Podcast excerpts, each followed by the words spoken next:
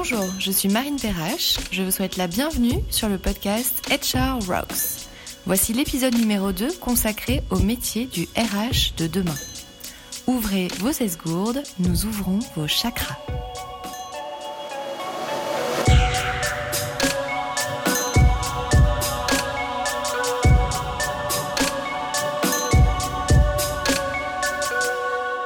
Le parti pris du jour, le RH de demain sera humain.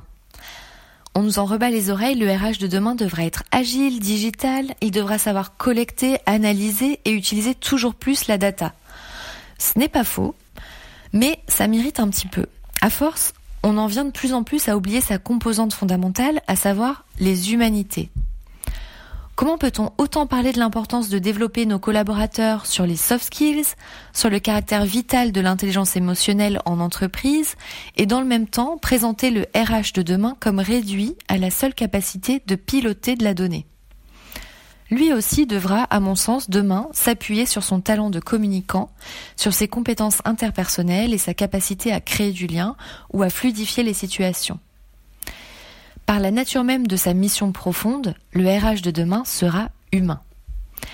Et ce pour plusieurs raisons contextuelles. Premier point, la formation. Les collaborateurs doivent se former de plus en plus pour assurer à minima le maintien de leurs compétences dans leur poste, à l'heure où tout évolue à une vitesse dingue. Aujourd'hui, une compétence technique a une durée de vie de 5 ans.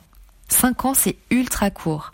Il faut donc apprendre en permanence si l'on veut rester dans la course. Au-delà de maintenir ses compétences dans son poste, c'est aussi bien sûr à des fins de mobilité externe ou de reconversion qu'il faut se former. L'heure n'est plus au plan de carrière, d'ailleurs on ne parle plus de plan de carrière, mais au parcours de carrière. En fait, on observe déjà que les collaborateurs, les salariés en général, ont des parcours jalonnés d'expériences très hétéroclites, très différentes. Les salariés veulent vivre plusieurs vies professionnelles. Et, pour certains, en raison de l'automatisation de leur métier, ils devront le faire par la force des choses. Enfin, lorsqu'on parle de se former, on parle d'apprendre. Or, une fois les études terminées, rares sont ceux qui prennent du temps pour apprendre de nouvelles choses. Et cesser d'apprendre, c'est entretenir un risque énorme. D'après Michael Simons, si vous ne passez pas 5 heures par semaine à apprendre, vous êtes un irresponsable. Sans aller jusque-là, mettons toutefois l'accent sur le fait qu'entretenir sa curiosité intellectuelle et être actif dans l'apprentissage de nouvelles disciplines, de nouvelles méthodes, de nouveaux outils, de nouvelles langues, c'est aujourd'hui le meilleur moyen de préserver et d'accroître son employabilité. Le temps où on pouvait se dire qu'en parlant anglais et en étant mobile géographiquement, euh, l'avenir nous appartenait est résolument loin de nous. Deuxièmement, il est question de développer la notion de courage et de droit à l'erreur. On parle ici par exemple de ce qu'on appelle le fameux test and learn. Il faut prendre des risques et oser pour faire avancer les choses, pour innover, pour disrupter. Or, l'échec, quand on essaye, est forcément possible. Il faut accepter cet échec, en faire une opportunité. Il faut savoir aussi reconnaître que le test n'a pas été concluant et savoir se réinventer, rebondir, pour oser tenter à nouveau. Cette propension à oser faire bouger les lignes est nécessaire dans nos organisations qui se transforment et que l'on doit accompagner dans leur mutation. Face à ces deux nécessités, la formation d'une part et encourager le droit à l'erreur d'autre part, quel est le rôle de RH Où doit-il se situer? Il est indéniable que le RH détient les clés du contrat moral entre l'entreprise et le salarié. Il est de son devoir, à mon sens, d'être le garant du cadre.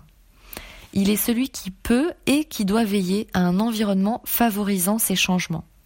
Sans cela, c'est tout autant l'employabilité des salariés qu'il met en péril que l'entreprise tout entière, qui n'aura de fait pas su se transformer. Le RH de demain a donc pour mission de créer les conditions matérielles et organisationnelles permettant à tout un chacun de disposer d'un temps dédié à l'apprentissage. Il a également pour mission d'entretenir cette culture de la formation à tous les niveaux de seniorité dans l'entreprise. Il doit encore encourager les initiatives, qu'elles soient individuelles ou collectives, au sein de son entreprise. Cela lui permettra de créer une véritable culture de la transformation et de fait une forme d'agilité vertueuse. Bref, le RH de demain est au cœur du pacte social et il en est même le maillon fort.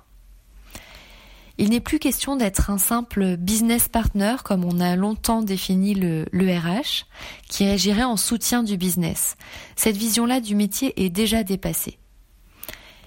Il devra être un véritable créateur de valeur, un sponsor, un acteur majeur de la transformation de l'entreprise. C'est là qu'est vraiment l'avenir du métier de RH. Et quand on parle du RH de demain, je n'aborde pas ici une vision prophétique du métier. J'aime autant vous le dire tout de suite, en fait, on y est déjà. Ce podcast au sujet du métier de RH de demain est désormais terminé. Si vous avez des avis contraires ou des souhaits de partager d'autres opinions, n'hésitez pas à vous exprimer en commentaire de ce post. Merci beaucoup, à très bientôt.